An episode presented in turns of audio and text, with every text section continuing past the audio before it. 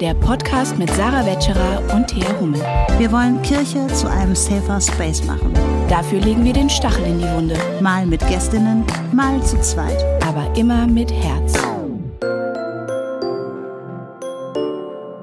Hallo und herzlich willkommen zu der letzten Folge von 2023. Willkommen bei Stachel und Herz. Hallo Sarah. Hallo Thea, schön, dass ihr alle da seid. Wir hoffen, ihr habt schöne, ruhige Tage hinter und vor euch und genießt in der Ruhe der Zeit eine Folge Stachel und Herz mit uns und mit Shannon Bobinger. Ja, wir freuen uns sehr, dass äh, Shannon heute da war und mit uns über Adoption gesprochen hat. Sie selber äh, wurde als Kind adoptiert und wir haben ähm, darüber gesprochen, wie das für sie war als Kind und wie sie auch heutzutage in ihrer Arbeit und ihrer Vernetztheit mit anderen Adoptees, wie wir sie genannt haben, ähm, ja, was so ihr auch ihre professionelle Einschätzung ist, wie ihre persönlichen Erfahrungen sind. Und es war ähm, ein wirklich sehr tolles, berührendes Gespräch. Ähm, Shannon Bobinger ist äh, Moderatorin, systemische Coachin, Referentin, ähm, Trainerin, Keynote-Speakerin und Sprecherin ähm, und ist bei Instagram zum Beispiel zu finden uh, unter Shannon underscore Sipping Realities. Das ist, ich, ich mag ja solche Wortspiele. Ich finde das so toll. Und es war total schön, mit ihr zu sprechen. Ja, es war wirklich ein super schönes Gespräch. Ähm äh, sehr tief berührend, ehrlich, persönlich, aber auch gleichzeitig mit einem, ja, mit einem systemischen Blick auf all das so. Also auch wenn wir gar nicht jetzt über systemisches Coaching gesprochen haben, ähm, schwingte das die ganze Zeit so mit und das hat mir sehr, sehr gut gefallen und ähm, ja, wir hoffen, euch gefällt dieses Gespräch auch genauso gut. Hinterlasst uns auch gerne Feedback. Ähm, wie immer freuen wir uns äh, über Feedback und wir freuen uns auch weiterhin über eure Spenden um die antirassistische Arbeit ähm, in Form dieses Podcasts ähm, auch aufrechterhalten zu können. Ähm, bei Better Place könnt ihr weiterhin spenden. Auch darüber freuen wir uns und auch wenn ihr weiter diesen Podcast groß macht. Also verlinkt uns gerne, teilt die Folge, teilt eure Gedanken. Mir geht es gerade bei diesem Thema Adoption ähm, so im kirchlichen Raum, dass es irgendwie ja wie so ein Tabuthema ist und deswegen ist so eine Folge, glaube ich, auch einfach schön, um das nochmal auch zu verlinken auf dem Instagram-Kanal, ähm, auch wenn das jetzt nicht euer Thema ist oder so, aber vielleicht auch ja Menschen hilft, die selber Erfahrung selbst oder in ihrem Umfeld damit haben, um einige Dinge nochmal einzuordnen, zu reflektieren ähm, oder auch mit Menschen ins Gespräch zu kommen. Deswegen teilt gerne diese Folge. Ähm, aber jetzt steigen wir direkt ins Gespräch ein, oder Thea? Habe ich was vergessen? Nö, Hört gerne weiter.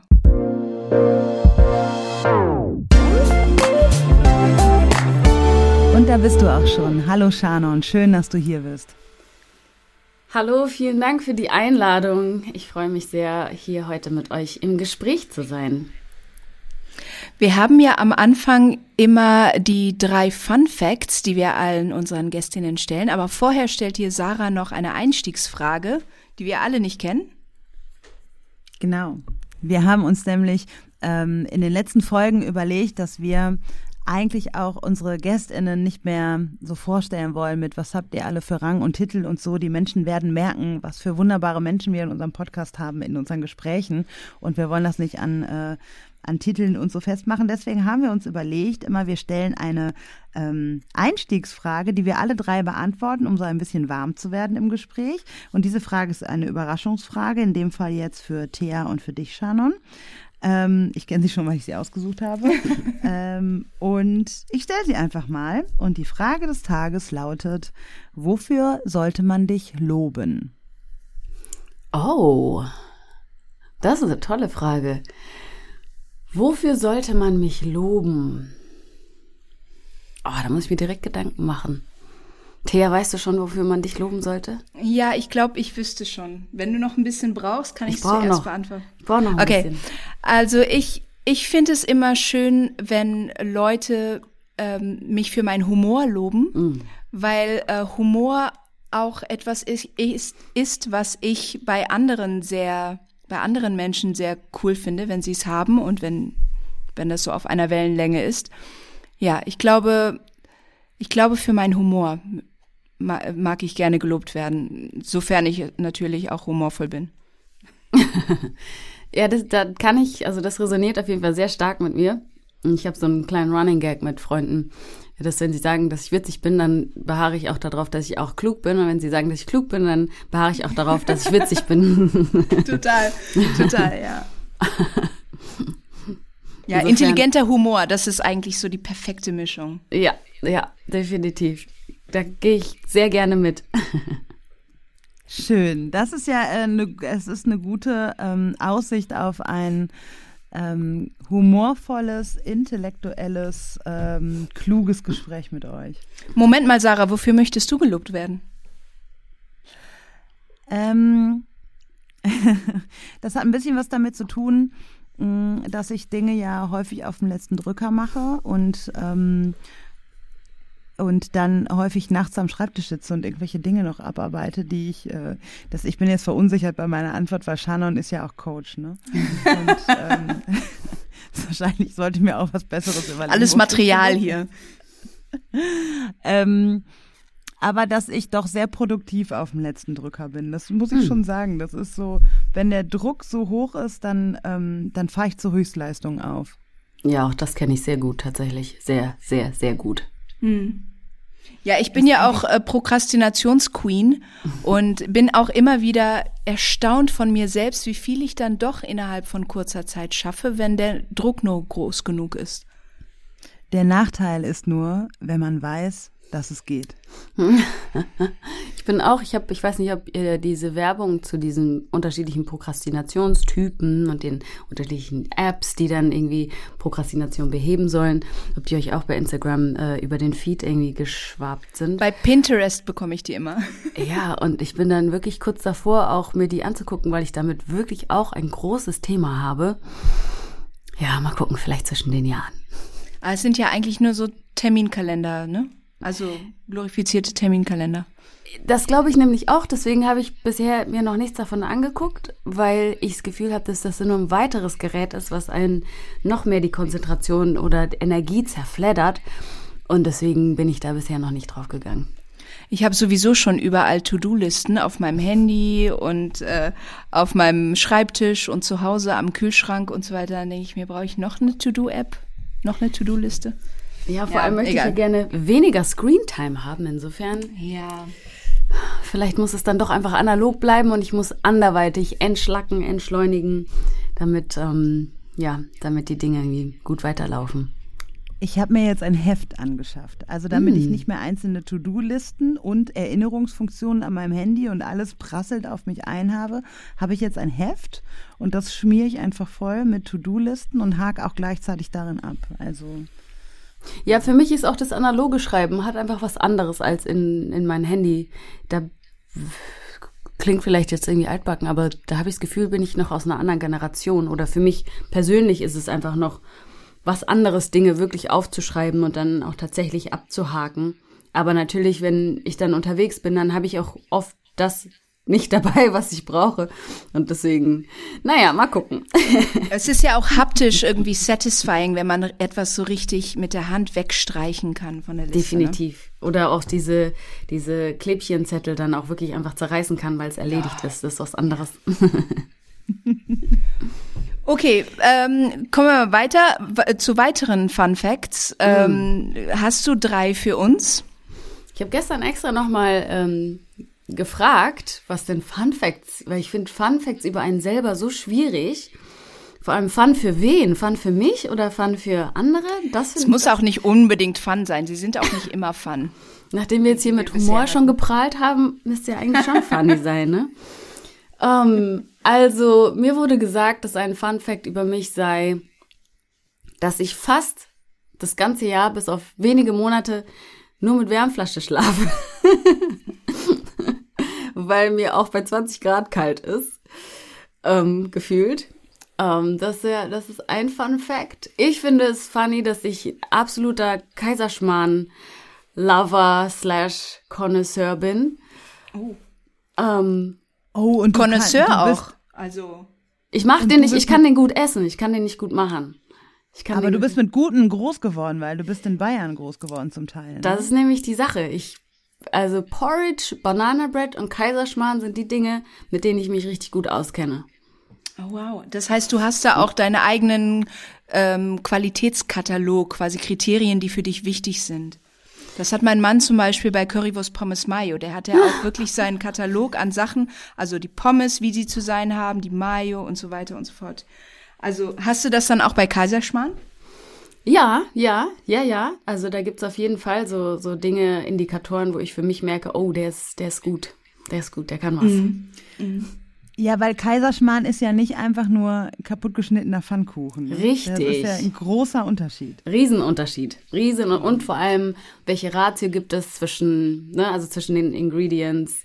Sind da zu viele Rosinen? Sind überhaupt Rosinen dabei? Ist der vernünftig gebacken? Ist der noch fluffig? Ist der auch ein bisschen knusprig? Also ja, genau. wow. I could go ich sitze übrigens, ich sitze hier übrigens gerade bei Zoom mit einem riesen Körnerkissen auf dem Schoß. Ne? Ich musste schon bei deinem ersten Fact lachen. Ja, sehr gut, sehr gut. ja, das wäre. Okay, so. Nummer drei. Oh, ähm, Nummer drei. Äh, Nummer drei wurde mir gesagt, dass ich nachts mit äh, Beißschiene oder Knirschschiene schlafe und tagsüber Mundschutz trage. Im Sinne von ähm, vom Kampfsport, äh, diesen Mundschutz. Krass. Ja. also, wenn ich trainiere. Nachts Beischiene habe ich auch, ja. Weil ich wohl mit den Zähnen knirsche. Mm. Hat mein Zahnarzt mir gesagt, dass man das sieht an meinen Zähnen, dass ich mm. knirsche. Mm. Ja, ja, ja, ja, ja. Genau. Das wären so die drei Fun Facts, die ich mir aktuell cool. eingeholt habe. Ist euch das, überlassen, wie fun das ihr ist, die findet. Das sind, das sind gute Fun Facts. Auf jeden Fall gewesen. Ja. Ja, danke dir. Ähm, wir haben dich eingeladen, weil, also wir beide, Shannon, wir kennen uns schon ein bisschen länger. Ähm, aber dann habe ich dich bei Tu Podcast gehört und ähm, habe äh, Dinge über dich erfahren, die ich so noch gar nicht wusste, ähm, die auch in unserem Miteinander einfach auch vorher keine Rolle gespielt haben und die man so, die ich dann also gehört habe und da ging es darum, dass du ähm, adoptiert bist. Und ähm, mir schwebte dann gleich vor, ob wir nicht mal eine Top äh, ne, Podcast-Folge, eine Podcast-Folge Stachel und Herz zu diesem Thema machen wollen, weil mir im kirchlichen Kontext sehr viele Menschen begegnen, die auch Adoptionserfahrung haben, entweder selbst adoptiert sind oder adoptiert haben und auch gar nicht so selten ähm, sind das dann ich weiß jetzt bei den Begrifflichkeiten müsstest du mir schon helfen, ob das transkontinentale, also es sind transkontinentale Adoptionen häufig, die mir begegnen, vor allem so in der Ökumene, in der internationalen Ökumene der Kirche ähm, oder auch transnationale ähm, Adoptionen. Du selber hast dich als transracial adoptee bezeichnet. Ähm, genau, und damit, ähm, ja, damit würden wir gerne einsteigen in unser Gespräch auch, dass du vielleicht einfach mal ähm, ja von dir erzählst ähm, und vielleicht auch gleichzeitig die Begrifflichkeiten mhm. da nochmal sortierst. Transkulturelle, transkulturelle Adoption habe ich auch gelesen. Also irgendwie scheint es da auch im Sprachgebrauch unterschiedliche, ähm, zu, unterschiedliche Begriffe zu geben. Absolut. Also bei mir würde ich sagen, war vielleicht die Besonderheit, dass ich bereits in Deutschland mich aufgehalten, also bereits in Deutschland gelebt und gewohnt habe und aber ja dennoch trotzdem ein afrikanisches Kind war oder äh, ein Mensch afrikanischer Abstammung war. Ich bin in Uganda geboren, ähm, habe seit meinem vierten Lebensjahr in Deutschland bereits gelebt und wurde dann mit acht Jahren adoptiert. Daher ähm, kann man definitiv von Trans transkultureller Adoption sprechen, äh, dadurch, dass ich vorher auf einem anderen Kontinent gelebt habe, aber nicht von einem anderen Kontinent sozusagen wegadoptiert wurde, wäre es jetzt nicht die klassische transkontinentale Adoption. Genau. Okay, in ähm, Uganda geboren. Und magst du ein bisschen erzählen, ähm, wie deine Kindheit war und wo sie war und mit wem? Ja, ähm, genau. Ich bin in Uganda geboren. Ich habe einen ugandischen Vater, also ein ugandisches Elternteil und eine ruandische Mutter. Und ähm, ja, aufgrund der Bürgerkriegsunruhen mussten wir dann nach, also mussten wir uns einfach in Sicherheit bewegen und hatten Gott sei Dank die Möglichkeit dazu und sind dann äh, in Deutschland angekommen, also mütterlicherseits, genau. Und dann ähm, habe ich aber erstmal in NRW gelebt. In Bonn sind wir damals angekommen, der damaligen, war das die damalige Hauptstadt noch? Ich glaube ja. Mhm. Ähm, ja. Und genau, und mit meiner Adoption bin ich dann aber nach äh, Bayern gezogen. Genau. Nach äh, Augsburg, um genauer zu sein. Und habe zehn Jahre in Bayern gelebt. Genau, bin da aber dann auch, also sowohl in Augsburg als auch, äh, ich, ich habe in München meine Ausbildung gemacht. Finde ich auch einen Fun Fact über mich, dass ich gelernte Einzelhandelskauffrau im Bereich Mode in Textil bin. Oh ja. das kommt manchmal noch ganz, ganz äh, gelegen. Ähm, und habe aber auch ein Jahr bei Rosenheim in Marquardt Stor auf dem Internat verbracht zum Beispiel. Genau, bin ich auch noch ein Jahr zur Schule dort gegangen. Genau, so unterschiedliche bayerische Realitäten noch mitbekommen. Und ähm, nach dem, ich habe so eine ziemliche Zickzack-Schullaufbahn hinter mich gebracht, in der ich zuerst bis zur mittleren Reife aufs Gymnasium gegangen bin. Dann bin ich nach Australien nach Sydney und habe dort ein Work and Travel gemacht als Au pair und hatte dann da von jetzt auf gleich drei Kinder und einen Hund, um den ich mich fulltime gekümmert habe. Also so richtig mit Essen kochen, Hausaufgabenbetreuung, äh, Gassi gehen. Also wirklich wie so eine Mutter mit 18 von jetzt Krass, auf gleich. Mit 18? Mhm. Boah, mit 18 konnte ich mich nicht immer um mich selbst kümmern. Ja, gut. ja das, das war echt intens. Das war echt intens. Mhm. Äh, irgendwie meine erste Wohnung gehabt, meinen ersten Job gehabt in, in Australien, in Sydney. Und danach ähm, habe ich meine Ausbildung gemacht und habe danach aber für mich gemerkt, okay, ich, ich will auf jeden Fall noch mehr für mich und habe dann meine, mein, mein Abitur auf dem zweiten Bildungsweg dann nochmal nachgeholt. Genau, ja. Und war das so, dass du in einem größtenteils weißen Umfeld dann warst nach der Adoption? Und wie wurde das wahrgenommen? Wie war das für dich als schwarzes Kind in, in diesem Umfeld? Und wie hat dein Umfeld auch auf dich und äh, auf dich reagiert? Hm. Ja, also ich habe als Kind ähm, retrospektiv auf jeden Fall gemerkt, dass ich bestimmte Unterschiede, gerade so dieses Schwarzsein, Weißsein, gar nicht sehen wollte, um einfach auch diese Gräben, die sich dadurch jetzt schon auch bilden, mm, so klein wie möglich zu halten. Und auch so ein Gefühl von dazugehören wollen und diesen Unterschied gar nicht erst aktiv zulassen wollen. Ähm, das habe ich im mhm. Nachhinein für mich so verstanden. Mm, es gab auch irgendwie so, so Spiele mit irgendwie unterschiedliche Händen auf dem Tisch und ne, wo ist der Unterschied? Und ich habe den Unterschied auch gar nicht gesehen oder nicht sehen wollen. So, ähm, das wurde mir oft im Nachhinein auch erzählt.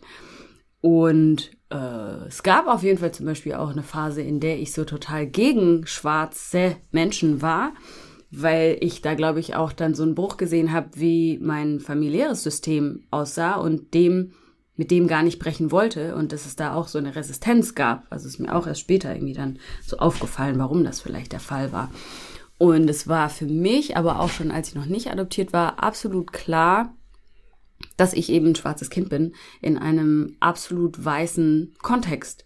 Und es hat mit Blicken angefangen, also ne, sei es im, im Schwimmbad, dann da auch das einzige schwarze Kind zu sein oder damals die einzige schwarze Familie vielleicht zu sein, dass wir aufgefallen sind, dass ich aufgefallen bin. Und ich erinnere mich an den Spruch meiner, meiner Grundschullehrerin, äh, die gesagt hat, dass, äh, dass ich überall wie so eine Art irgendwie bunter Hund bin, der aber trotzdem überall hinpasst. Hm. Also da hat so eine, das habe ich dann auch im Nachhinein von vielen anderen Adoptierten gehört, so dieses überangepasst sein, wie so eine Art Chamäleon dann, so eine Chamäleonsfunktion anschalten zu können und überall in jedem Kontext sich einfach so sehr assimilieren zu können. Das Schwierige daran ist, dass viele dann auch wirklich in dieser Überassimilation sich selbst vergessen. Und es dann irgendwann an den Punkt kommt, wo viele Adoptees dann auch nochmal so einen Halt-Stopp-Moment haben, an dem sie eben das, was sie bisher so überassimiliert haben, dann wirklich nochmal dekonstruieren müssen, okay, was davon bin denn eigentlich ich, von meiner natürlichen Persönlichkeit? Und was davon ist so dieses Über-People-Pleasing, um seinem Umfeld einfach gerecht zu werden, äh, auch natürlich mit einer Angst von, ich muss und möchte hier bleiben dürfen und dadurch heraus dann so zu funktionieren, wie das Umfeld es von mir will, aber vielleicht gar nicht das ist, was für mich authentisch ist und gut ist. Also da gab es sehr viele Prozesse. Mhm. Und du erzählst das so reflektierend, ähm, auch, dass du dich an die äh, Zitate deiner Grundschullehrerin erinnern kannst. Ähm, Gab es dafür dann auch schon in deiner Kindheit und Jugend eine Sprache von erwachsenen Menschen um dich herum? Oder ähm, ja, oder wie war das? Wann, wann hat sich das entwickelt bei dir?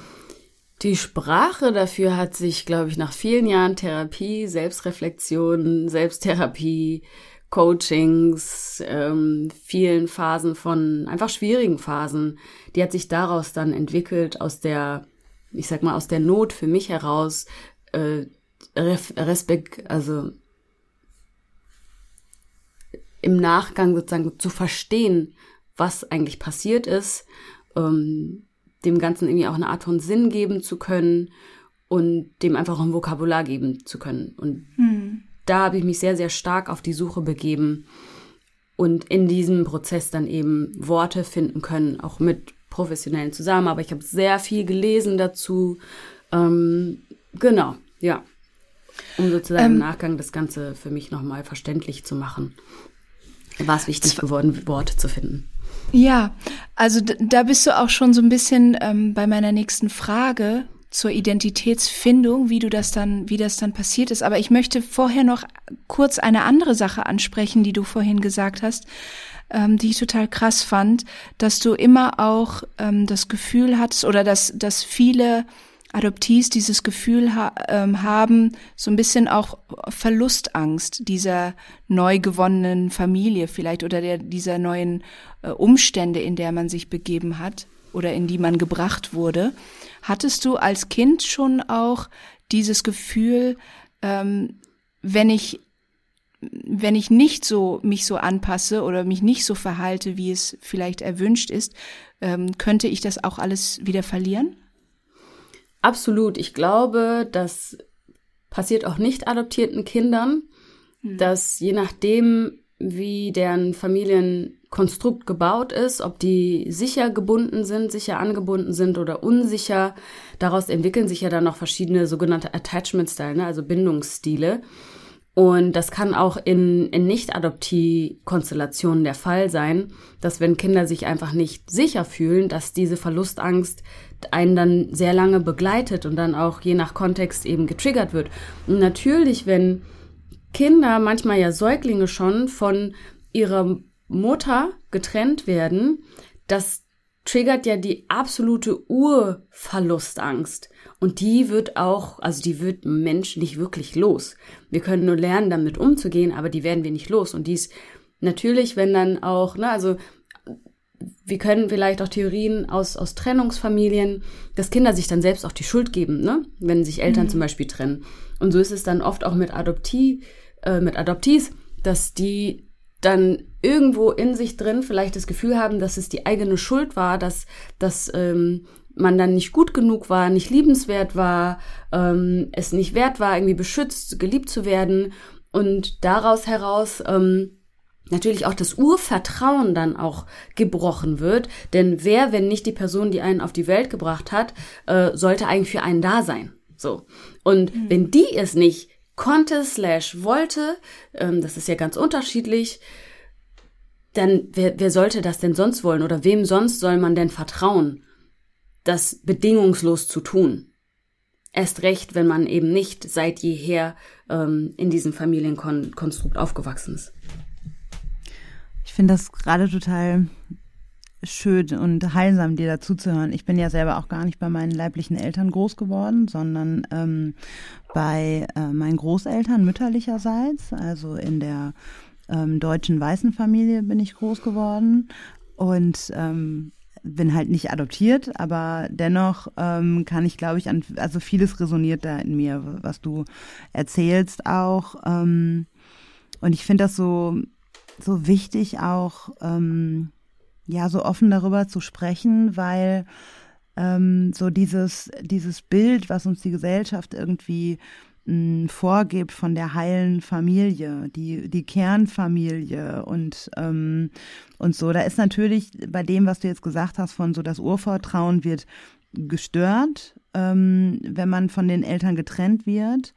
Äh, das stimmt natürlich, aber auf der anderen Seite diese Glorifizierung einer, ich sage immer, der perfekten Familie aus der Joghurtwerbung, die es so ja kaum noch gibt in unserer Gesellschaft. Das fand ich gerade auch nochmal eben deswegen auch, bin ich darauf gekommen, weil du ja auch von Trennungsfamilien und Patchwork-Konstellationen und so gesprochen hast. Und das sind ja, das sind ja Realitäten in unserer Gesellschaft auch. Und ähm, das ist ja ja, ich habe jetzt keine Zahlen dazu, aber das sind ja, also es sind ja viele, viel mehr, glaube ich, als so die klassische Joghurt-Werbung-Familie.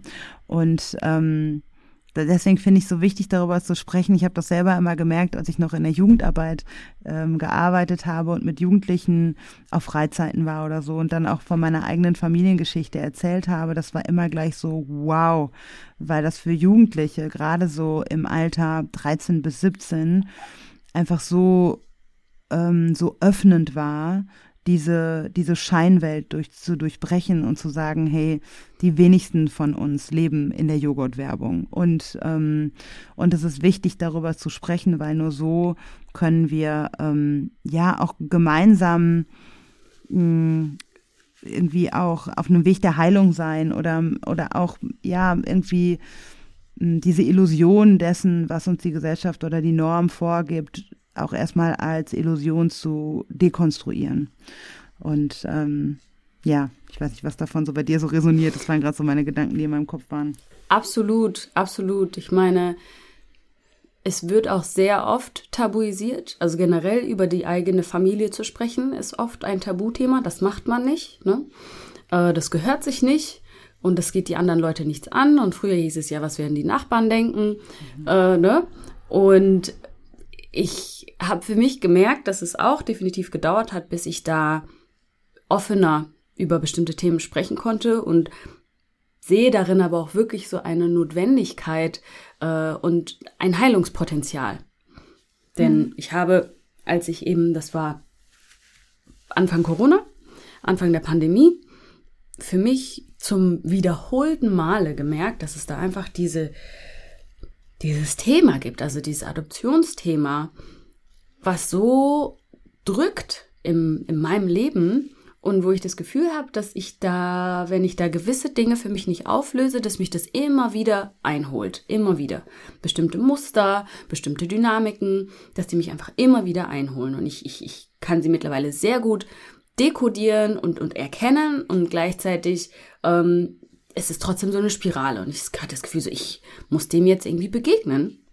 Und hatte da dann auch äh, unterschiedliche, tatsächlich sogar mehrere Gruppen gefunden von Adoptees, die sich da damals per Zoom gefunden haben online. Und ich war wie vom Donner gerührt, denn ich habe da Menschen zugehört, die habe ich in meinem Leben noch nie gesehen und ich konnte einfach deren Lebensrealitäten zum Teil eins zu eins nachempfinden und konnte es total verstehen. Und es war ein Raum, in dem ich vorher noch nie war, in dem ich auch Realitäten teilen konnte und Menschen konnten das einfach abnicken und sagen können, ja, kenne ich. Mhm. Du musst dich nicht ständig erklären. Überhaupt nicht. Und das mhm. war das allein. War so heilsam und da ist mir eben auch klar geworden, ich dachte davor, ich bin, ich bin eine von wenigen. Und dadurch ist mir aber klar geworden, wie viele, wie viele, wie viele. Und wenn ich dann auch so hier und da mich auf Instagram zum Beispiel geoutet habe, was da für eine Resonanz zurückkam, so, oh wow, du bist auch und ich auch und, ne, und dann hatte man da plötzlich so ein komplett anderes ähm, Verständnis von und miteinander, weil wie gesagt, ich, ich weiß, ich habe mittlerweile verstanden, dass in den allermeisten Familiensystemen gibt es so viel Entwicklungspotenzial, nenne ich es jetzt einfach mal. So viel. Und es ist völlig egal, ob adoptiert, ob Patchwork oder nicht. Oder ähm, vor allem auch adoptiert. Zum Beispiel in einem afrikanischen Kontext ist es, Kinder zu adoptieren völlig normal. Das ist völlig normal, dass Kinder vielleicht von der einen Schwester, bei den Großeltern, bei den Tanten, wer auch immer gerade die meisten Ressourcen kann. So, ne? Das ist eben dieses Adoptieren. Das ist völlig normal. Ähm, Im deutschen Kontext gerade so, glaube ich, seit den, weiß ich nicht, 80ern vielleicht, dieses, dieses bürokratisierte und wirklich aus einem anderen Land, leider ja auch Business, ne? Also da müssen mhm. wir auch drüber sprechen, in wie vielen Kontexten es einfach auch Business ist, wahnsinnig koloniale Strukturen hat und also da sind echt ganz eklige Dynamiken zum Teil dabei, wo viele, die darin involviert sind, noch nicht mal darüber im Klaren sind. Ne? Also was ich nochmal sagen wollte, ist, es geht hier gar nicht darum zu sagen, nur die natürliche Familie ist eine gute Familie. Jedoch ist es so, dass wenn es diesen Adoptionskontext gibt, dann gibt es einfach diesen Katalog an Herausforderungen, Schwierigkeiten, den man noch on top hat. Den es eben dann in einer sogenannten natürlichen Familienkonstellation einfach nicht gibt, was nicht bedeutet, dass es keine Probleme gibt. Die gibt es trotzdem, aber die sind dann oft nochmal exponentiell. Ja, mhm. und also ich finde es auch echt spannend, was du da erwähnst. Erstmal diesen Aspekt der ähm, Gemeinschaft, wenn man sich plötzlich, wenn man es so gewohnt ist, sein ganzes Leben lang sich zu erklären und ne, du hast die Kurzversion, die mittellange Version, die lange Version äh, je nachdem, wer vor dir ist. Ich, ich kenne das auch. Ich bin, ich, ich komme aus einem Mixed-Elternhaus und ich bin in verschiedenen Ländern aufgewachsen und meine Familie ist zwar so diese klassische Kernfamilie, aber unser Umfeld hat sich ständig verändert. Äh, ich bin in Indonesien, in Deutschland und vielen Orten aufgewachsen und ich hatte immer auch äh, so so so mein Skript parat für die mhm. Frage, ne, so. Woher kommst du? Und da, woher kommst du? Genau, genau. Und was für einer bist du so? Und äh, lass mich raten, bla bla bla. Mhm. Und ähm, dann einfach sich plötzlich in einer ähm, in einem Umfeld wieder zu finden, wo du wo du das alles nicht brauchst, wo du mhm. Äh, wo, wo, ne das fand ich gerade total äh, spannend, dass es äh, dass dass du das auch geteilt hast. Aber um nochmal ähm, auf den auf den Aspekt, den du danach dieses dieses Gefälle auch ähm, anzusprechen. Ich musste bei dem Thema vor allem Dingen auch um diese äh, diese Promi-Adoption denken, ne? Also Angelina Jolie und und Madonna und so weiter, wo ich ich hatte auch in Vorbereitung irgendwie einen kurzen ähm, Zeitungsartikel gelesen, wie das damals abgelaufen ist mit Madonna. Die ist ja wirklich nach Malawi gereist und ähm, kurz darauf, also ist dann auch zurück nach London gereist und kurz darauf ist ihr Bodyguard dann mit dem mit dem kleinen äh, Kind danach gereist nach London quasi. Und alle Regeln, die es eigentlich gibt, also erstens, dass in Malawi zum Beispiel Ausländer in gar nicht adoptieren dürfen, dass es eine Wartezeit von 18 Monaten gibt, dass äh, alles genau unter die Lupe genommen wird, die Familienumstände. Das wurde alles verworfen, weil das halt dieser Megastar war. Und, und so ähnlich lief das wahrscheinlich auch bei Angelina Jolie. Das ist auch so das Bild, was man häufig sieht, äh, wo auch so diese ähm, wo das auch so als so ein so ein Wohltätigkeitsprojekt dieser Promis, ne, die sich auch bei UNICEF und äh, und und und für Geflüchtete und so weiter engagieren. Und das ist halt eins der Dinge, ne, die die unterstützen da nicht nur so ein AIDS-Projekt, sondern die mach, äh, machen sozusagen die, die, ultimative Aufopferung, dass sie sozusagen so ein Kind auch zu sich aufnehmen. Also auch dass dieses zur Schaustellen dieser Wohltätigkeit, was dadurch entsteht. Ne? The ultimate white savior. Ja, das ist so unglaublich problematisch und es ist irgendwie auch abgefahren, so zu sehen, wie einfach Gott sei Dank wir uns da weiterentwickelt haben und da die Kritik auch äußern, äußern können und auch verstehen, was daran problematisch eben ist. Zu der Zeit war es ja wirklich ein, oh, guck mal, wie toll, ne, die sind. Und jetzt ist es, also, wenn, wenn es jetzt jemand machen würde, würde man ja nur die Hände über den Kopf schlagen und da gäbe es auch, glaube ich, einen wahnsinnigen, ähm, ja, Shitstorm, wie es ja auf ne, Instagram und Co. eben mittlerweile einfach auch heißt weil da die unterschiedlichen Machtgefälle, ähm, wie gesagt, die Ultimate White Savior.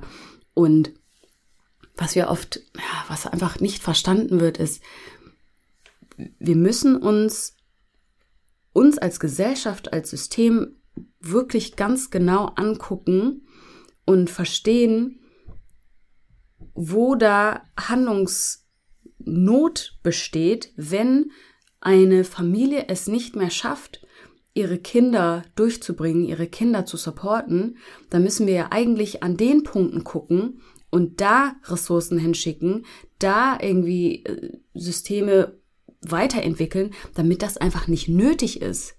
Damit Kinder nicht ihrem Familiensystem einfach entzogen werden müssen, in Anführungszeichen.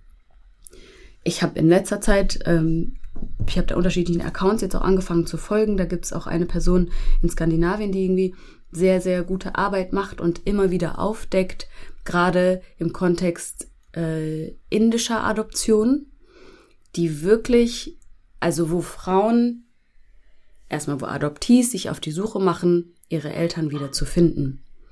Und dann eben in so vielen Fällen, ich kriege jetzt auch gerade Gänsehaut, einfach klar geworden ist, dass die Kinder den Familien der Mutter entrissen wurden. Also wirklich im Schlaf entrissen. Also, dass es da irgendwie Methoden gibt von Frauen, die dann ihre Kinder irgendwie so wirklich an sich binden nachts, damit das eben nicht passiert. Dass das, äh, dass vulnerablen Frauen, die keine Rechte haben, die vielleicht, weiß ich nicht, welcher Kaste in Anführungszeichen angehören, ähm, die dann wirklich so ihre Kinder an sich festbinden, damit die, damit das eben nicht passiert, dass die den nachts entrissen werden. Also, dass das wirklich systematisch passiert. Und das ist natürlich furchtbar. Das ist furchtbar, vor allem wenn dann Menschen auf der anderen Seite denken, sie tun etwas Gutes. Dabei haben sie im Endeffekt äh, Human Trafficking enabled. So. Mhm. Und ja, das, also es ist, es ist einfach furchtbar und es ist, es gibt so viele Regeln und ich habe auch mit so vielen unterschiedlichen Adoptees gesprochen, die ganz, ganz unterschiedlichste Erfahrungen haben. Die einen haben wirklich ein, ein, eine tolle Familiendynamik, wo ich aber auch von den Eltern merke, ich habe ich hab, äh, besonders eine weiße Person, eine weiße Mutter, mit der ich irgendwie eine sehr nette Verbindung auch aufgebaut habe, die mich da auch immer wieder gefragt hat, ähm, und auch erzählt hat, wie deren Prozedere war, die ein Jahr lang in dem Land des Kindes gelebt haben, mit dem Kind in einer Stadt, um einfach auch eine Verbindung zueinander aufzubauen, um zu sehen, ist das für das Kind okay? Also da war einfach das Kindeswohl im Zentrum gestanden. Mhm. Und die kritische Frage, die ich halt immer wieder stellen möchte, ist an Menschen, die adoptieren möchten, warum möchte ich das? Und da auch wirklich ehrlich mit sich selbst zu sein, ehrlich mit sich ins Gericht zu gehen, was denn die Intention ist, was die Motivation ist. Denn wenn es darum geht, ein emotionales ähm, Bedürfnis zu füllen, wo dann das Kind sein Leben lang die Projektionsfläche für diesen Bedarf wird, dann ist das quasi der Vorreiter wirklich zum Scheitern einer guten Familiendynamik in, der, in denen es allen fair geht. Das ist mhm. wirklich das Rezept dafür, wenn dann das Kind die Projektionsfläche wird für die eigenen, ähm, für die eigenen äh, Bedarfe. Das, das ist einfach schwierig. Das ist ganz, ganz schwierig. Ähm, lasst uns mal bei dem Thema Motivation bleiben, weil ähm, wir sprechen ja hier ähm, also Sarah und ich aus einem kirchlichen Kontext auch und ich, historisch gesehen war es ja auch häufig so ein ähm, christliches Motiv auch, ne? Also vielleicht auch so eine vielleicht auch so eine sentimentale christliche Überzeugung, dass der Akt der Adoption auch ähm, in Zusammenhang gebracht mit, mit wird mit mit mit mit Seelenrettung, ne, mit mit Wohltätigkeit, so, so ein christlicher Altruismus auch, der ähm, aus diesen in Anführungsstrichen armen Kindern ähm, ne, ehrenhafte ähm, Menschen gewähr, äh, ge äh, ge gemacht werden sollen, indem sie gerettet werden aus aus ihrem schrecklichen Kontext und sozusagen von guten Christenmenschen ähm, er, erzogen werden zu was Besserem. Ne? Also das ist, glaube ich, auch historisch gesehen so, ein, so, ein, so, ein, so, so eine christliche Motivation, ähm, die hoffentlich heutzutage viel mehr hinterfragt wird. Ähm, wenn du sagst, ne, man, man soll auch seine eigenen Motivationen hinterfragen, aber die trotzdem äh, gerade in kirchlichen Kontexten vielleicht auch mitschwingt. Absolut. Und ich meine, die Frage, die ich mir dann, also die ich dann gerne in den Raum stelle, ist so, warum sind denn diese Kinder so arm? Ne? Also wer hat denn dazu beigetragen, dass der Status quo so ist, wie er nun ist? Und das ist auf jeden Fall Europa. Europa ist in den, oder nicht nur Europa, ja doch, Europa hauptsächlich sind äh, in den afrikanischen Kontext, ähm, Kontinent eingefallen und haben äh, den kompletten Kontinent ausgebeutet, versklavt, destabilisiert und dazu beigetragen, dass vielleicht das Dorf, äh, die Infrastruktur so arm sind äh, oder defizitär sind, wie sie denn nun sind. Also da finde ich es eben auch wichtig, so Ursache und Wirkung auch noch auf dem Schirm zu haben. Und wir wissen ja auch, dass der Glaube auch nicht unbedingt freiwillig an die Menschen herangetragen wurde. Also das heißt nicht unbedingt, sondern im Gegenteil, sondern sehr gewaltvoll an die Menschen, äh, denen aufoktroyiert wurde. Und da gilt es eben auch, ehrlich zu sein ähm, mit, den, mit den Ursprungsdynamiken, denn Menschen ihren Glauben, den natürlichen Glauben, den sie hatten oder der für sie auch funktioniert hat, ihnen nicht zu lassen oder den, den Status quo und die Arten und Weisen, wie sich Menschen äh, also es gab ja schon absolute Hochkulturen auf dem afrikanischen Kontinent, da müssen wir uns ja gar nicht mehr irgendwie darüber unterhalten und dann zu kommen, nee, nee, ähm, wir glauben, wir sind was Besseres.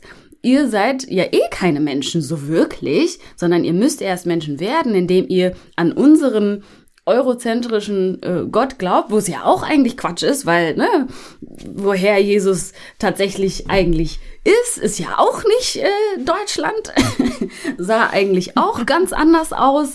Und ähm, das sind alles so Themen, die wir einfach mitdenken müssen und da eben auch verstehen müssen, ha, an welcher Stelle äh, muss man da zum Beispiel auch der, der Christ, also dem Christentum oder der katholischen Kirche auch nochmal ganz genau irgendwie hingucken und im Hier und Heute auch ehrlich sein und da Dinge nochmal über- und aufarbeiten und eingestehen, was da eigentlich auch schiefgegangen ist. Also es ist ja absolut Im übergriffig. Es ist absolut übergriffig und gewaltvoll. Mhm. Und ich erlebe schon ähm, häufig aber, dass es für diese Übergriffigkeit wenig Sensibilisierung gibt, beziehungsweise dass das ähm, christliche Narrativ der Nächstenliebe so stark ist, dass ähm, die Menschen emotional so aufgerüttelt werden, wenn man das hinterfragt, weil das ist ja auch so ein bisschen ein, ähm, für viele habe ich das Gefühl, ist das auch so die Existenz, die Daseinsberechtigung. Meine Daseinsberechtigung als gute weiße europäische Christin ist helfen. Und das mache ich äh, in, im Auftrag Gottes. Ähm, und äh, wenn ich jetzt heute vielleicht sage, missionieren ist jetzt vielleicht gut, haben wir gelernt. Äh, nicht so in dem Sinne, wie es so kolonial verstanden wurde, richtig. Aber Nächstenliebe ist jetzt was, das können wir jetzt wirklich nicht so hinterfragen. Absolut. Und diese, diese Hierarchie, die dadurch aufgemacht wird, die ist ganz, ganz schwer äh, zu hinterfragen. Ich habe zum Beispiel in meinem Buch ein Kapitel, was ich überschrieben habe mit Warum ich kein Patenkind in Afrika habe. Mm. Und ähm, das ähm, das weckt so viel Widerstand in Menschen, mhm. weil sie sagen, weil sie überhaupt nicht, ich habe das Gefühl, sie können überhaupt nicht richtig gut zuhören äh, über die strukturellen Probleme, die dahinter stehen, weil ähm, sie so getrieben sind von ihrer Nächstenliebe, irgendetwas besser machen zu wollen, irgendwie Liebe äh, senden zu wollen. Und das wäre doch jetzt so ein gutes System. Und ich glaube, ähnlich, also das Thema Adoption das ist, ähm, da habe ich jetzt in meinem Buch nichts zugeschrieben und das ist auch, habe ich ja gerade schon gesagt, irgendwie auch wie so ein Tabuthema in christlichen Kreisen, weil es natürlich auch sehr vulnerabel ist auf allen Seiten. Ähm, deswegen finde ich es auch total gut, dass wir hier darüber sprechen, aber ich vermute, dass das eben ähnlich unhinterfragbar ist, ähm, weil ich merke ja, wenn Menschen, die mir in Seminaren oder so begegnen und irgendwie involviert sind in Adoption, ähm, also meistens Eltern oder Familien, die irgendwie äh, Kinder adoptiert haben, ähm, dann wird's auch von sich aus, weil wir ja kritisch über Kolonialismus und, und sowas alles sprechen, dann wird von sich aus gleich schon erzählt, dass, naja, wir haben das aber auch über, über eine kirchliche Organisation gemacht und das war schon auch, ne, also die schrecken natürlich auch zusammen, wenn du solche Beispiele sagst, wie ähm, ähm, von der Instagram-Seite aus Indien, dass Menschen, äh, Kinder entrissen werden im Schlaf und so und, und so war das dann ja nicht und so wird, ne, also es wird, es kommen gleich so die ganzen Argumentationslinien. Und ähm, um jetzt auch mal einen Bogen dazu zu schlagen, die glauben das ja wirklich und sie wollen das auch wirklich was Gutes tun. Und dann ist es vielleicht auch schwer, sowas zu hören oder sich überhaupt, wenn man jetzt auch schon jahrelang Eltern adoptierter Kinder ist zum Beispiel, also was ist nötig, um, um da auch ja, Jahre später oder Jahrzehnte später, also was musst du dir alles eingestehen, hm um selber auch anzuerkennen, Mist, ich war Teil eines Systems. Mein eigenes Kind ist ähm, Projektionsfläche und ich wollte das alles gar nicht. Also es ist ja auch, bei manchen Menschen hatte ich auch mal das Gefühl in Seminaren, boah, ich will das fast jetzt hier auf keinen Fall aufmachen, weil ich kann es gar nicht. Ich bin ja nicht, bin nicht Therapeutin, ich bin nicht Coachin, ich bin, ich bin äh, Bildungsreferentin und ähm, das kann ich hier gar nicht aufmachen, sondern habe nur an manchen Stellen gedacht, oh Mann, ey, das tut mir so leid und ich hoffe, du hast gute Menschen um dich herum, wenn das alles mal über dich zusammenbricht. Aber das sieht sehr fragil aus, so. Ähm, ja. Ja, das ist es ja auch. Also, das würde ja bedeuten für viele Menschen, dass sie das, woran sie bisher geglaubt haben, ähm, vielleicht nicht der Wahrheit entspricht oder nicht dem entspricht, was sie dachten, dass es eigentlich wäre. Und dass da ein gewisses Weltbild einfach zusammenbricht. Und mit der, mit der Perspektive tun sich natürlich viele schwer. Denn wir kuratieren ja unsere Welt so gut wie wir können und so, dass wir uns sicher und gut darin fühlen. Und wenn das dann zusammenbricht, dann ist natürlich auch die Frage, okay, wer bin, wer bin ich denn ohne das? Mhm. Und Gerade wenn irgendwie, ja, ich glaube, darin genau liegt auch so diese Krux, wenn eben Menschen Kinder adoptieren, dass da so viel hineinprojiziert wird und da so viel Hoffnung ähm, rein, ja wirklich rein projiziert wird. Und wenn die dann nicht erfüllt wird, dann ist dann so ein, dann bricht irgendwie die eigene komplette Welt zusammen. Und das natürlich ist an sich schon ein Indikator, wenn es da so viel Druck auf dem Kessel gibt, dann das Ganze nochmal zu hinterfragen. Denn eigentlich klingt das für mich wirklich danach, dass da nochmal die Frage gestellt werden muss, okay, warum? Warum denn eigentlich? Weil in diesem, in diesem altruistischen, ne, also da geht's ja eben Alter, der andere, also jemand anderes, da wird darauf auch alles projiziert, damit ich mich nicht mit mir auseinandersetzen muss und mit meinen eigenen mhm. Unzulänglichkeiten. Und das ist das, was einem dann so gnadenlos wieder zurückgespiegelt werden würde. Was ist denn eigentlich bei mir los? Wenn ich nicht die ganze Zeit im Außen bin, nein, nur außen und das Geld nach dahin und ich helfe dir und ich rette dich und ich rette dich und ich, was ist, was ist denn eigentlich bei mir los? Was für Themen gibt's denn da? Denn darum geht's meistens. Hm. Und das ist den meisten aber viel zu unangenehm, sich mit sich selbst auseinanderzusetzen, sodass sie ihr ganzes Leben lang nach außen, nach außen und die, die armen Kinder und so und dass man dann wirklich nicht hören will, warum denn diese Kinder arm sind. Ja, weil meine Großeltern und meine Urgroßeltern sind da eingefallen und haben ha, ha und ne. Nee, das möchte ich dann alles gar nicht hören. So.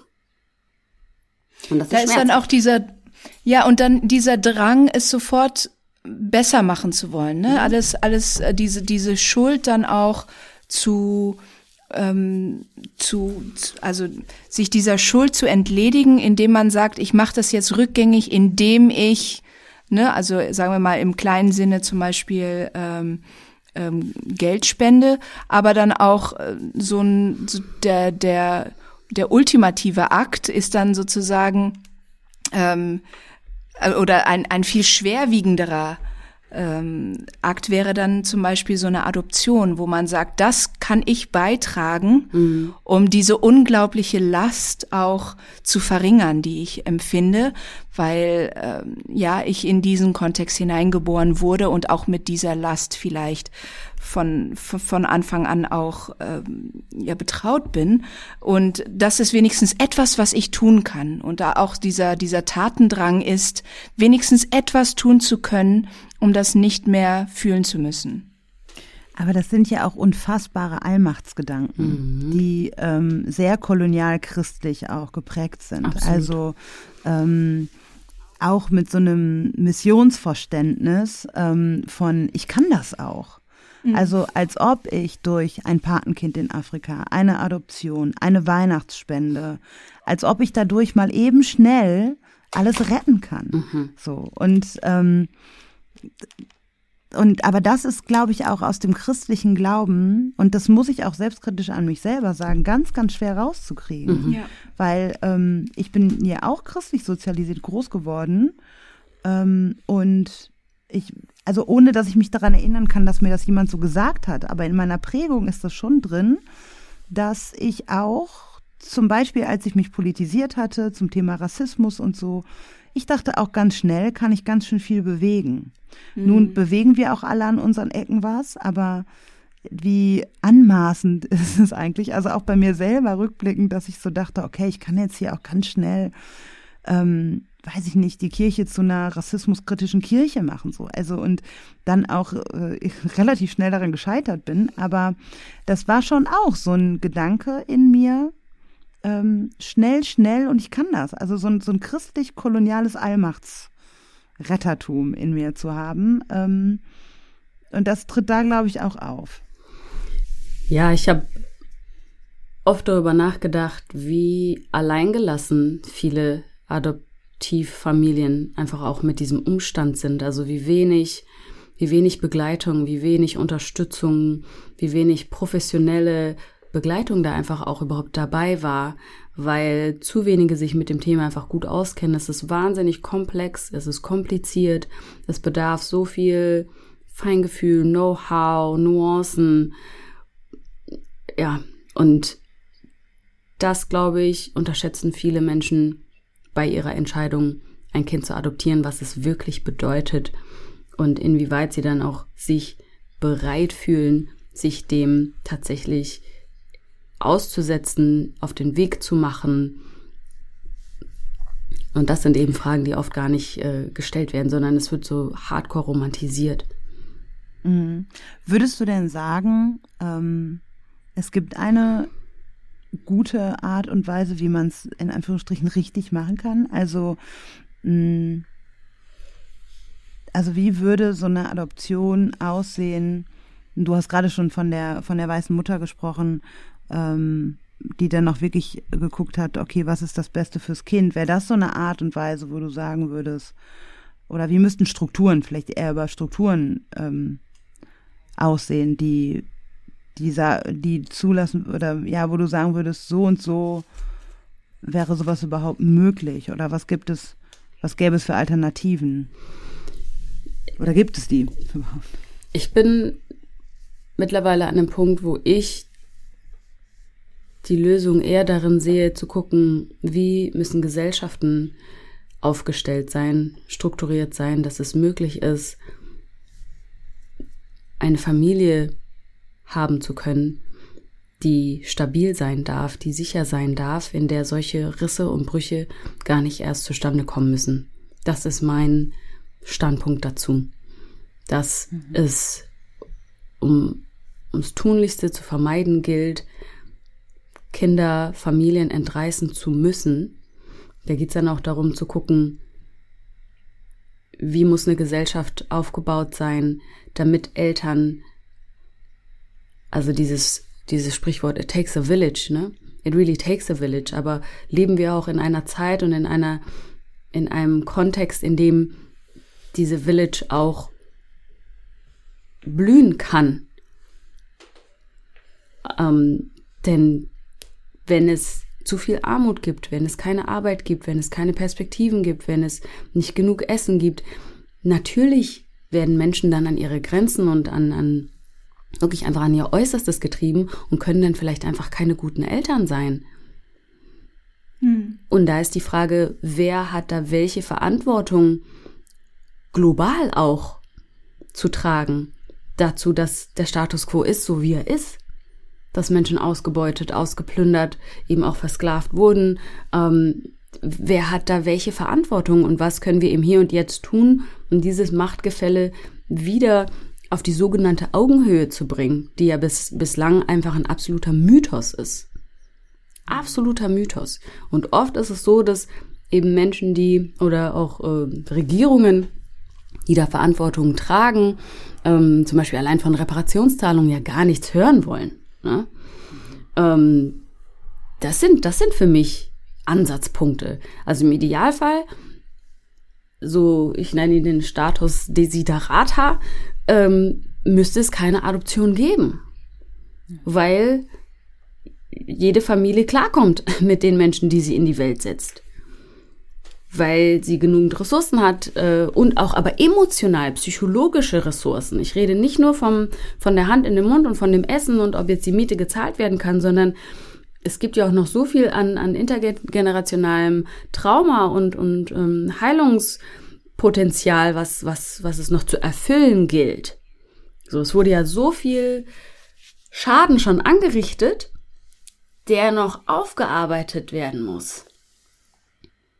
Und da gibt es so viele, allein ja auch im deutschen Kontext gibt es ja noch so viele äh, Themen, die von vor zwei, drei, vier Generationen immer noch aufgearbeitet werden müssen, die immer noch in unseren Gesellschaften spuken. Im deutschen mhm. Kontext. Oh ja, das kommt in diesem Jahr ja gerade auch, ich finde, an vielen Stellen hoch. Ich mag Absolut. gar nicht jetzt Beispiele nennen, aber Absolut. es sind äh, sehr viele Themen, die wir auch schon im Podcast thematisiert haben, wo das hochkommt. Ich finde, ähm, bei dem äh, Thema, was gerade auch nochmal hattest, ne? It takes a village to raise a child. Ähm, es braucht ein ganzes Dorf, um ein Kind zu erziehen oder groß zu, zu kriegen und so. Da ist ja auch dieses, dieses Bild der idealen Kleinfamilie im europäischen Sinne ähm, bei mir war das so, als du es gerade nochmal gesagt hast, auch im afrikanischen Kontext ist völlig normal, dass Kinder nicht unbedingt bei den Eltern, sondern bei Tante, Onkel, Oma, Opa oder so groß haben. Für mich war das tatsächlich mindblowing. Als ich nach dem Abi bin ich nach Tansania gegangen und habe das eben so Familienkonstellationen erlebt wie meine. Die kannte ich bis dato nicht, weil es immer als defizitär, immer als, ähm, ach Mensch, das arme Kind und so von außen betrachtet wurde. Von meiner Familie von innen gar nicht, aber von außen und ne, durch Repräsentationen in Kinderbüchern, in Filmen überall wurde mir ja gespiegelt, das, was ich habe, ist unnormal, in Anführungsstrichen. Und erst in Tansania habe ich gemerkt, wie das als normaler Teil einer Gesellschaft auch äh, anerkannt ist. Das war überhaupt kein Thema. Ach, du bist mal in der Großeltern aufgewachsen. Punkt. Ende der Ende der, des Dialogs so, weil es irgendwie eben auch normal war. Und das steht ja auch eben genau dagegen. Ne? Also das ist ja auch dann eine europäische Vorstellung von so und so hat Familie zu sein. Und wenn es jetzt ähm, keine Eltern gibt, die dazu in der Lage sind, aber Onkel und Tante, dann zählt das aus einer europäisch-westlichen Perspektive ja auch erstmal nicht, weil die ideale Familie, die wir im Kopf haben, ähm, die ja auch in vielerlei anderer Sicht äh, hoch äh, gefährlich ist, weil auch ähm, wenn diese Konstellation nicht funktioniert, also ich meine, wie viel Gewalt und so passiert auch in diesen Konstellationen und in dieser Intimität von, das ist unsere Kernfamilie, das geht niemandem nach außen in was anderes, da kann man ja fast eine ganze Folge draus machen, aber ähm, also es ist ja auch dieses westliche Bild und wenn das in anderen äh, Ländern ähm, oder im globalen Süden nicht funktioniert, dann haben wir jetzt die Lösung dafür, wie Adoption aussehen kann, ähm, statt andere Formen von Familie auch überhaupt nicht nur zu sehen und anzuerkennen, sondern auch aktiv zu supporten.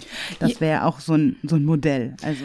Ja, und wir sehen ja, dass dieses idealisierte Bild der Kernfamilie selbst im deutschen Kontext oder im europäischen Kontext nicht funktioniert. Ne? Ja. Also das ist ja auch, also wie du schon sagtest, das ist nicht nur ein ähm, ein Nährboden für zum Beispiel häusliche Gewalt, ähm, die dann ähm, weniger sichtbar ist dadurch, dass das alles, ne, wir müssen das alles schaffen und es bleibt alles unter uns und wir sind die Kernfamilie und wir müssen alles hinkriegen, ähm, sondern das basiert ja auch auch auf der Vorstellung zum Beispiel, dass ein Elternteil in der Regel die Frau, die Mutter äh, zu Hause ist und den ganzen Haushalt wirft und so weiter. Es funktioniert einfach in der heutigen Zeit auch nicht. Das ähm, hat es auch damals nicht, aber damals hatte es zu funktionieren.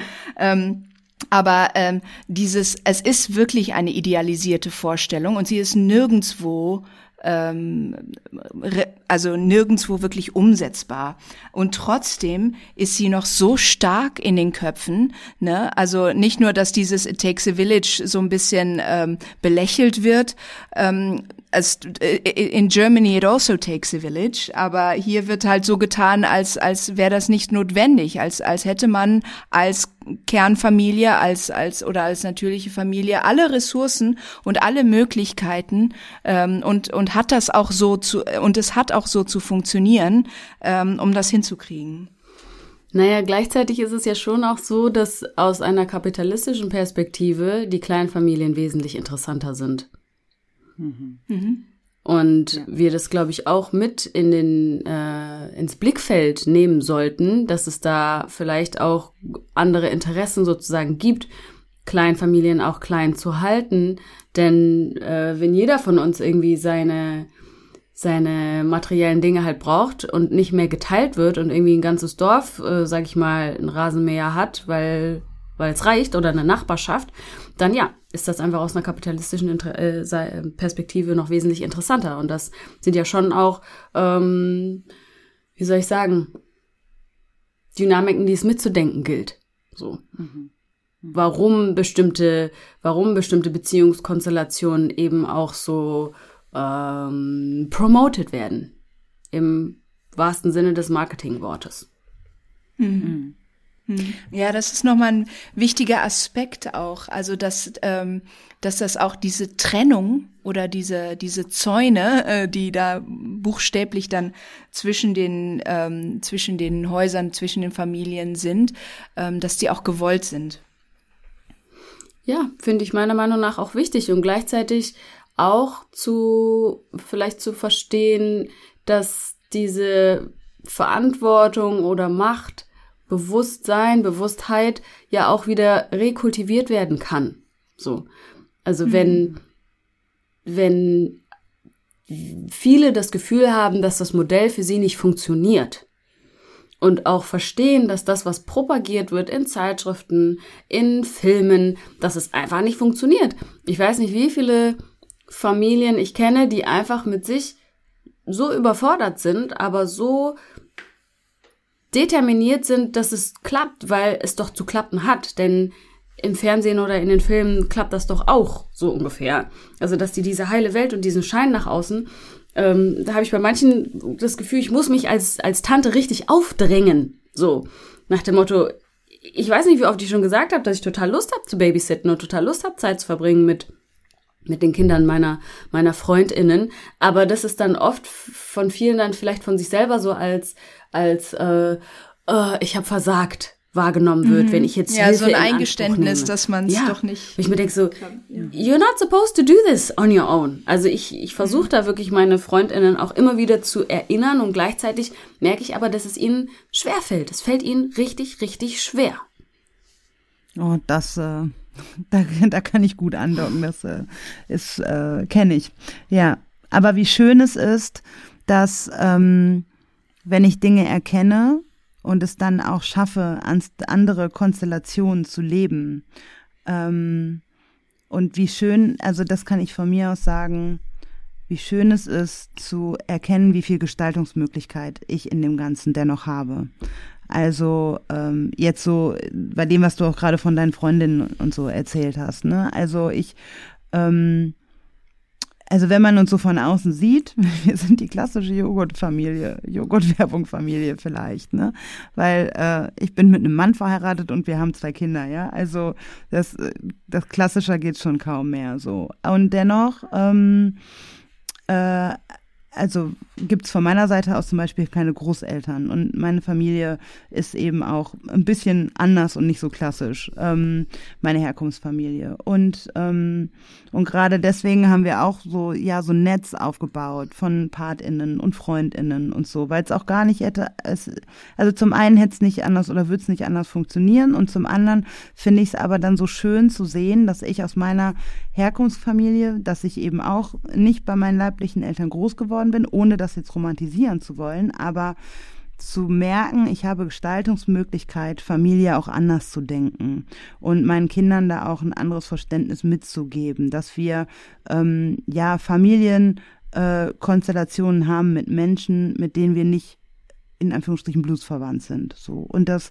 ähm, und das so leben zu können als Netzwerk so und ähm, und das finde ich dann wiederum total schön. Damit ähm, verändere ich nicht die ganze Welt und nicht unsere Gesellschaft, nicht unsere Kirche, das ist mir schon klar, aber ich habe mein Umfeld, was ich gestalten kann und mich darauf zu fokussieren und ähm, gleichzeitig aber auch so ein Schmerz der des eigenen schon auch das ist auch wird auch immer Teil in mir sein, ne? so ein Schmerz darüber, dass ich dass ich nicht in der Joghurt-Werbung Familie groß geworden bin, die ich, die mir so als Norm vorgegeben wurde in der Gesellschaft. Das ist schon noch ein Schmerz, der immer noch irgendwie mitringt, auch wenn ich es nicht will und wenn ich es nicht so, so gern habe. Aber das auch anzuerkennen und gleichzeitig aber auch zu sehen, ich kann auch was anderes gestalten. Und, und das ist nicht weniger wertig und das ist nicht weniger schön und, ähm, sondern ganz im Gegenteil, so es ist so, ja, es ist facettenreicher und es ist, ähm, genau, ja. Ja. Jetzt drehe ich mich im Kreis. Macht nichts. ja, so die, die Kraft, die oder das Potenzial, was es eben in Wahlverwandtschaft gibt, finde ich auch sehr schön. Sehr, sehr schön.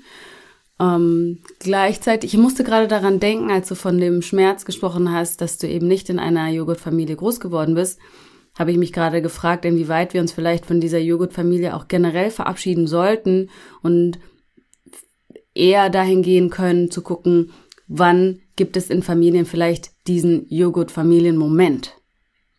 Mhm. Mhm. Stattdessen. Denn Werbung ist ja auch nur ein Moment. Genau. Ja genau, so die geht irgendwie einen Moment und äh, an mich wurde dann noch die Kritik herangetragen, so ja, es kann ja nicht alles so schlimm gewesen sein, ne? Äh, auch von TherapeutInnen tatsächlich. Ähm, und das will ich, das will ich auch gar nicht so zeichnen, das Bild, dass jetzt irgendwie alles von morgens bis abends immer schrecklich war. Es gab auch in meiner äh, Adoptionsfamilie gab es auch Joghurt äh, oder ich nenne sie dann eher den Ikea-Familienmoment. Mhm. So ne, so im Ikea-Katalog haben die ja oft dann sehr interkulturelle Familien abgebildet. So, die gab's, die gab's auf jeden Fall. Ich habe auch coole Momente gehabt, ich habe schöne Erinnerungen auch und gleichzeitig geht's halt um das was mich halt im Hier und Heute begleitet, äh, spukt und an den ein oder anderen Stellen eben das Leben herausfordernder macht als vielleicht bei anderen und äh, an, an vielleicht auch Narben, Verletzungen. Darum geht's. Ne? Das ist so das, was uns auch prägt und weiter, mhm. weiter, ähm, ja, weiter begleitet und auch in der Art und Weise, wie wir vielleicht auch Beziehungen zum Beispiel gestalten. Ne? Und wenn wir aus Familienkonstellationen kommen, die vielleicht äh, unsicher waren ähm, und daher auch Bedarf besteht für eine Wahlverwandtschaft, macht es dann auch manchmal noch schwerer, diese Wahlverwandtschaft nachhaltig gut aufzubauen, weil manchmal die Tools fehlen und wie gesagt dieses Urvertrauen fehlt und es sich dadurch noch fragiler anfühlt, dieses Wahlverwandtschaftskonstrukt wirklich belastbar zu machen, weil es ja auch immer noch diesen Gedanken gibt von, ja, aber es ist ja nicht meine tatsächliche Familie. Und wir wissen, dass wir irgendwie das eigene Familien oder eine Blutsverwandtschaft oft nochmal anders, dass sie oft anders belastbar sind und äh, als, als Freundschaften, egal wie lange und wie toll und wie innig die sind. Mhm. Nun bist du ja in, in einem unglaublich äh, reflektiert in dem, was du so erzählst. Und ähm, das hat ja auch nicht minder was mit deinem Beruf zu tun. Du bist, äh, du bist ähm, strukturell, äh, strukturelle, ähm, äh, du bist systemische Coachin und Empowerment-Trainerin, Moderatorin. Ähm, Würdest du sagen, dass sich so dein Leben auch dahin gebracht hat, dass du das bist, äh, was du heute beruflich machst? Absolut. Es gibt da ein Buch, ich weiß nicht mehr welches es war, da wird von der sogenannten Swimmers Body Illusion gesprochen. Ich weiß nicht, ob ihr das jemals gehört habt. Da geht es darum, dass viele Menschen denken, das habe ich definitiv schon mal in einem Podcast gesagt, merke ich gerade, viele Menschen denken, dass wenn sie ganz viel schwimmen, dann kriegen sie einen Körper wie Michael Phelps. Und die Swimmers mhm. Body Illusion besagt eben, nein, Michael Phelps schwimmt so, weil er diesen Körper hat. Von Haus aus. Ah, und so okay. sehe ich das eben auch mit meinem Beruf, slash Berufung vielleicht, dass ich die Berufe äh, mache, weil ich in meinem Leben einfach Dinge verstehen wollte, Dinge ähm, gerne in Kontext irgendwie setzen wollte. Und glaube ich, deswegen diese Berufe, die ich mache, mache. Ja. Mhm. Und in deinem beruflichen Kontext, aber vielleicht auch privat, hast du ja, bist du ja vernetzt auch ähm, mit, mit anderen Adoptees, hast du vorhin gesagt. Was würdest du denn äh, denen empfehlen, die gerade zuhören, äh, die adoptiert sind? Und vielleicht auch, was würdest du Menschen empfehlen, die Adoptivkinder haben, äh, die gerade zuhören? Ja, das ist, das ist ein groß, also es ist eine große Frage, denn sie braucht sehr viel, sehr viel Raum. Sie braucht sehr viel Raum, sehr viel Geduld für einen selber, wenn Menschen adoptiert wurden. Ich spreche tatsächlich mittlerweile davon in der Vergangenheit. Ich war, ich wurde adoptiert, ich bin es nicht mehr. Ich bin mittlerweile meine eigenständige, erwachsene Person und es macht mich nicht aus als Mensch, dass ich Adoptionsbiografie habe. Es ist einfach ein Teil davon, lediglich, mhm.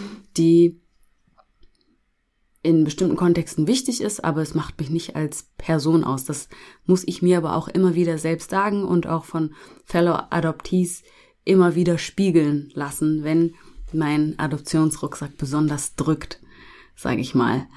Ähm, das, das kommt immer wieder vor. Den werde ich definitiv nicht los. Ähm, ich kann ihn nur immer wieder neu auspacken und neu aufrollen, aufräumen und mich dann entscheiden bei den ein oder anderen Dingen, dass ich sie nicht mehr brauche, dass sie vielleicht mir auch gar nicht gehören und da irgendwie zu verstehen, welches Teil davon ich auch zurückgeben möchte. Endgültig, tatsächlich. Ähm, das ist, das ist so eine Sache, da wirklich mit sich auch liebevoll und gut umzugehen mh, mm, mein Prozess, mich da so durchzuwursteln, war sehr, sehr doll. Es war einfach wirklich sehr, sehr doll.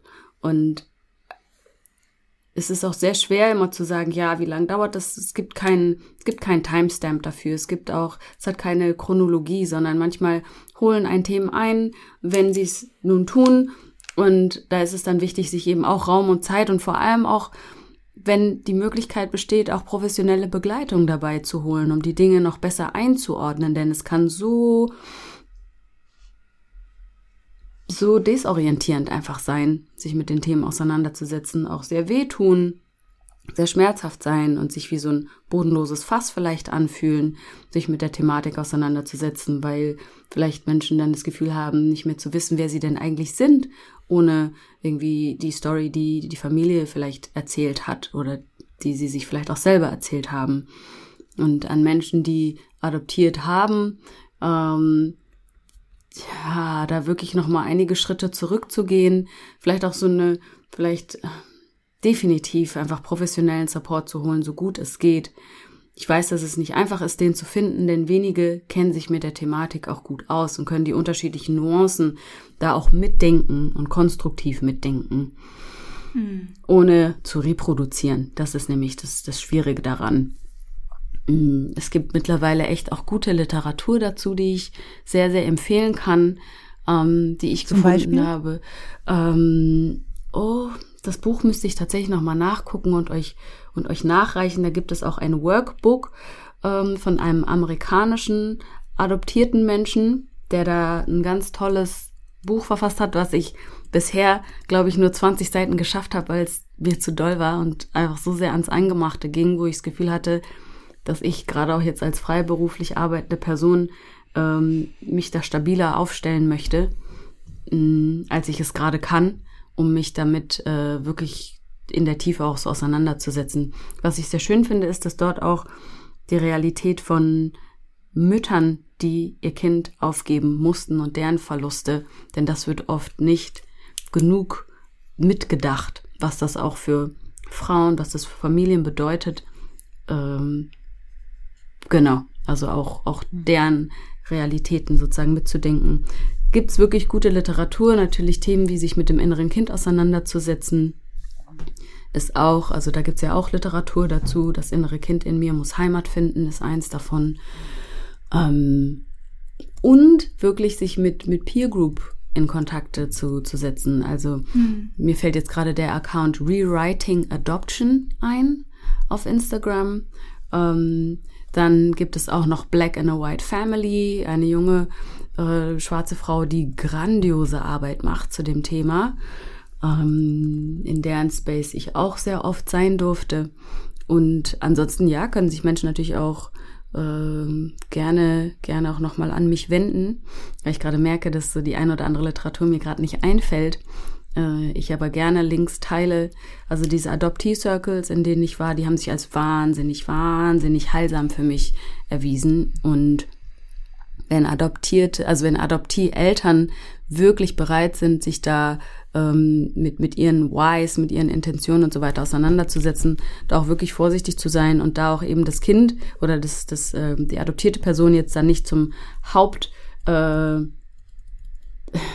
weiß ich nicht, Hauptverantwortlichen äh, sozusagen zu machen, dass die jetzt da ihr, Adoption, ihr Adoptionsthema verstehen wollen. Also ne, oft wie auch in der Rassismusarbeit, dass dann Betroffene, die herhalten müssen, dann das Ganze zu erklären. Also da auch wirklich vorsichtig zu sein und sich da vielleicht selbst Ressourcen anzueignen. Äh, das Internet bietet so, so, so viel. Und da eben nicht die adoptierte Person sozusagen direkt in Mitleidenschaft zu ziehen, das kann ich da empfehlen. Und wirklich viel Zeit, viel Geduld, viel Wohlwollen. Und ähm, it might hurt a little. Vielen Dank. Das, äh, ich habe so ein bisschen mitgeschrieben. Wir verlinken mhm. das auf jeden Fall in den Show Notes und auch nochmal deine Website und deinen Insta-Account. Ähm, Genau. Ganz wichtig, ich bin ein absolutes Gespenst auf LinkedIn. Bitte dort mich nicht kontaktieren. Alles klar, das verlinken wir auch nicht. Geil, ich bin auch ein Gespenst auf LinkedIn. Interessant. Ähm, Shannon, wir haben uns ja ähm, kennengelernt, weil ich ein Coaching bei dir gemacht habe. Ja. Ähm, also da kenne ich auf jeden Fall über mich äh, deinen ähm, Berührungspunkt zur Kirche.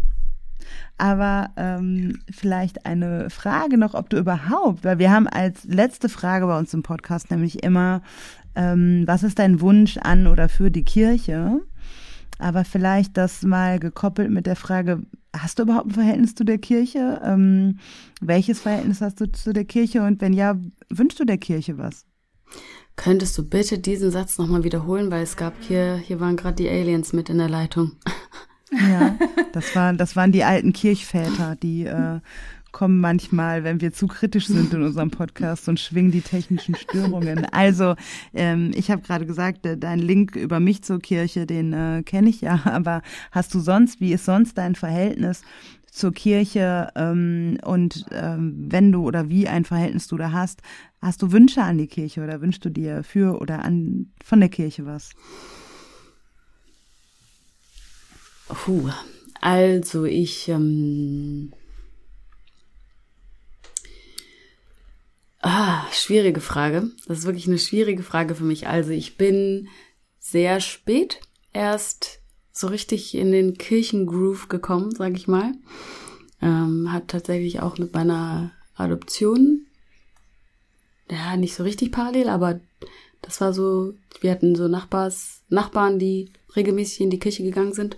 Und ich wurde auch spät getauft. Und in der Zeit, in der Phase, war ich eine aktive Kirchengängerin in der katholischen Kirche. Natürlich im Bayern.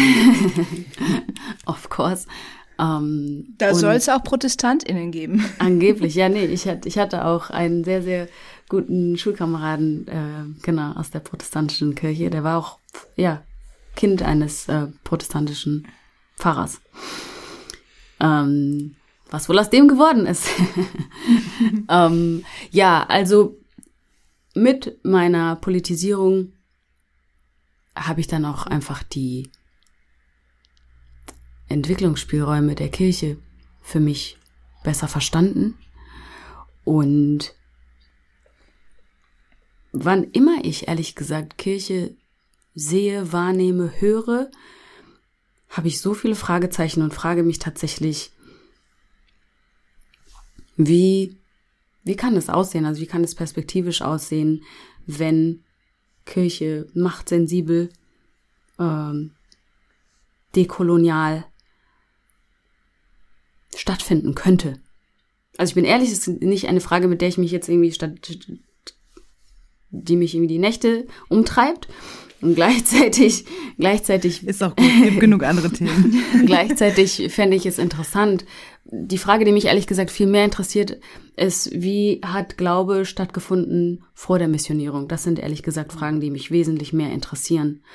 Mm, und ich eine, eine Gleichzeitigkeit befürworten würde und ein, auch wieder eine Augenhöhe, in der unterschiedliche Glaubensrichtungen einfach gleichermaßen respektiert und akzeptiert werden. Das ist etwas, was mich wesentlich mehr interessiert, denn so wie der Status quo immer noch der Kirche aussieht, ähm, fußt er einfach auf zu viel Machtgefälle. Und das kann und will ich tatsächlich für mich nicht befürworten. Dankeschön, da gehen wir mit. Schön. Ja, Shannon, vielen, vielen Dank, dass du hier warst, dass du dir die Zeit genommen hast, dass du dich geöffnet hast, auch so viel Persönliches geteilt hast und gleichzeitig auch deine professionelle Expertise eingebracht hast zu diesem Thema.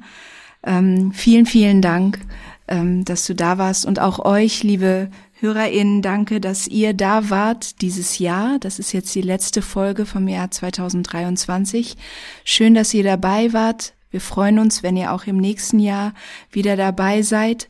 Kommt gut ins neue Jahr. Wir wünschen euch die ähm, genau die richtige Mischung an Ruhe und Aufregung in dieser Zeit äh, zwischen den Jahren. Und ähm, ja, sagen wie immer, seid gut zu euch und einander.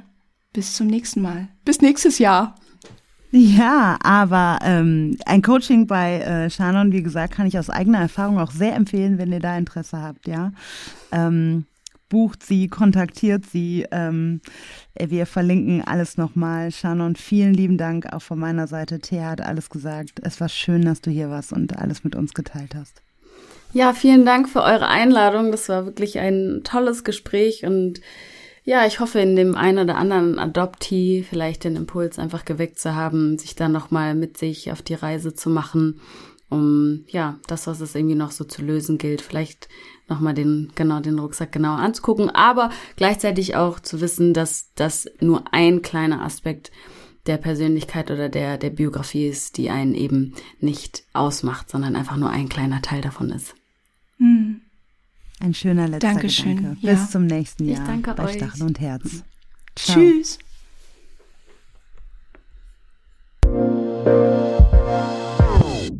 Dies war ein Podcast der Vereinten Evangelischen Mission.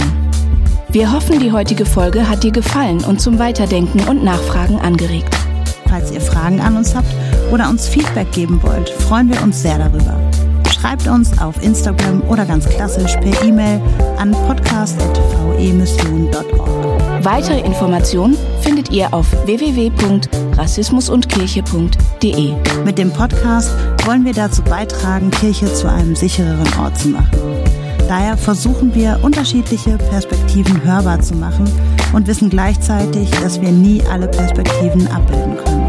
Wenn ihr das für eine gute Idee haltet und uns darin unterstützen wollt, schreibt über uns auf euren Social-Media-Kanälen oder lasst uns eine Bewertung bei Spotify oder iTunes da.